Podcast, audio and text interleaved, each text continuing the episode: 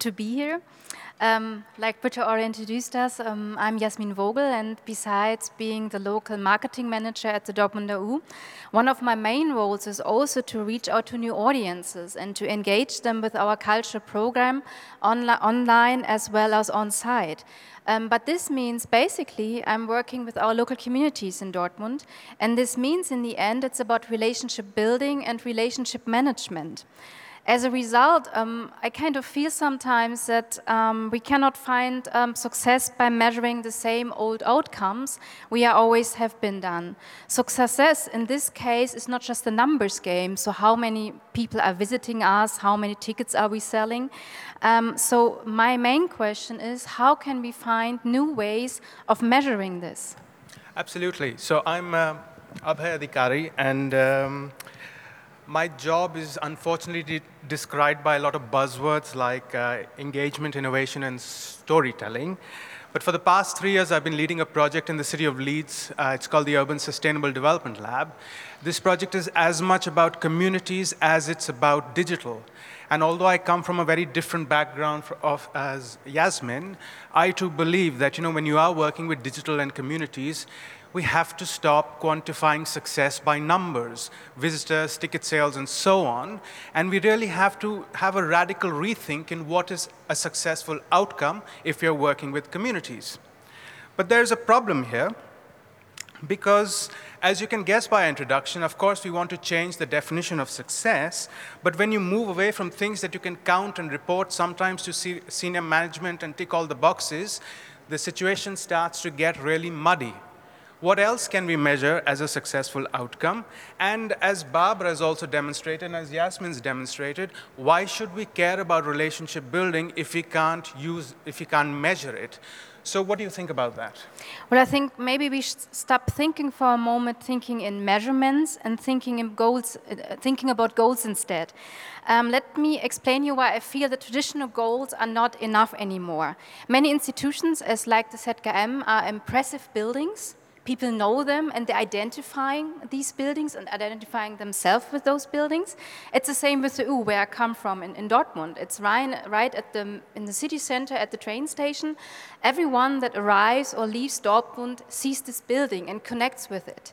So um, this means um, we have a unique place we occupy in people's imaginations and their minds.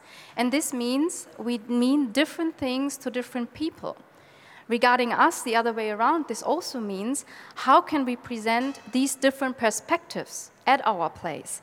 Um, and this may sound like an, ideological goal, but I think why not? Um, we need new benchmarks for success.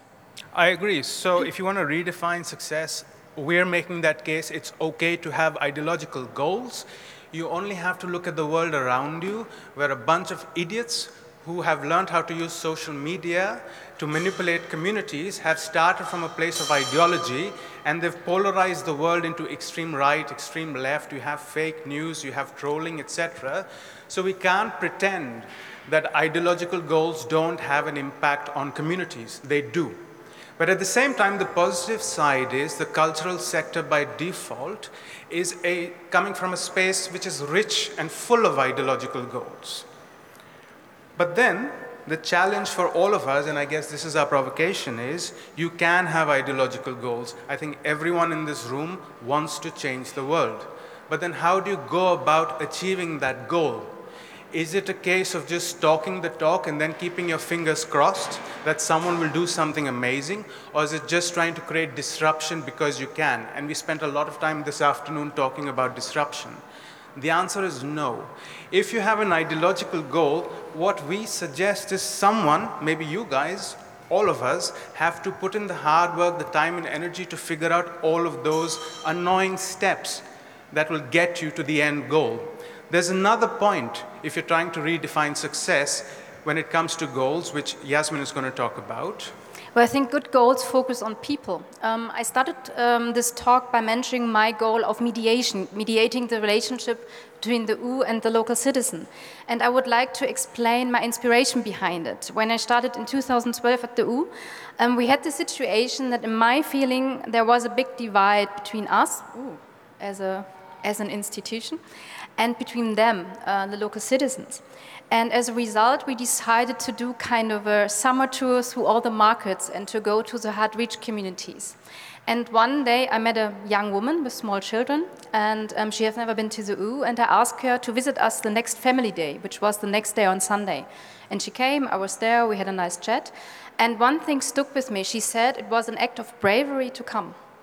And this is something that really was stunning for me because like visiting my place or in museums in general, I think you think of curiosity, people are interested in art, they want to learn something. But to realize that it can be an act of bravery was really something kind of a wow moment for myself. And I realized, yes, and it is an act of bravery because basically it was brave. We have a very alien space sometime, and it can be bizarre because there are certain rules of behavior which you can't see, they are invisible. And you need some decoding capacity, and if you don't have this capacity, you're lost. So I thought, okay, um, then this needs to, we need new goals, and I need a new goal for myself. And this is how can I break down these barriers that people like this woman can feel comfortable within this place, our place, basically. I think that's a good example of having an ideological goal which also has an impact on one person, individuals, and communities. But then the bigger challenge is who delivers these goals. So I know you won't mind when I say delivering on this goal is exclusively not your job it's not one department's job as well. I think if you want to create innovation and new models of success, it's a case for the organization as a whole to move forward. But this is very often, if you're very honest, the biggest stumbling block because we are so used to working in siloed ways and having led a couple of innovation projects, I've noticed that the biggest act of disruption sometimes is just a colleague from one department asking a colleague from another department, hey, can you help me? And the whole system crashes. So we make another suggestion for you if you want to redefine what success looks like is if you are leading this project, as both of us sometimes do, I need to know where I want to be. I need to know where the institution wants to be, but I also need to know where my colleagues need to be. And it's a case of meeting them halfway. So you've guessed we're probably talking about empathy, which is a superpower. Well, and I think it's a superpower we all need uh, because it allows us to anticipate. And this is, I think, in the times we're living, very important to anticipate to the change of society. So um, if you are leading a project in, in an organization, maybe you sometimes feel, okay, this is too much for myself, but you don't, you're not alone with this. Because you may be the author of the story, you don't have to be the hero. So why not setting the stage and other helping you delivering these projects and let them be the hero of your story? So if all of you were hoping we'd give you a alternative definition for success, I'm sorry we don't have one. But what we'd like to leave you with is this idea that success is a process. There's no one size fits all approach. What we encourage you to do is please go and have those ideological goals, but then think about realizing them through small steps or what we call experiments. Well, and maybe to, to wrap it up, um, take it simple and be realistic. That's what experiments are, and that's what prototyping are.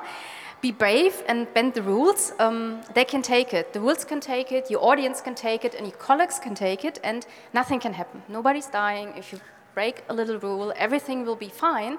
Just go for it. Collaborate, find your tribe, find like minded people, set them a stage, let them be heroes, and uh, think big, act small, fail fast, and learn. And thanks, Jussi, for the sentence. Uh, I got this from the first steering group meeting. Thank you, guys. You're Thank very you welcome guys. to come and talk to us afterwards. Thank you.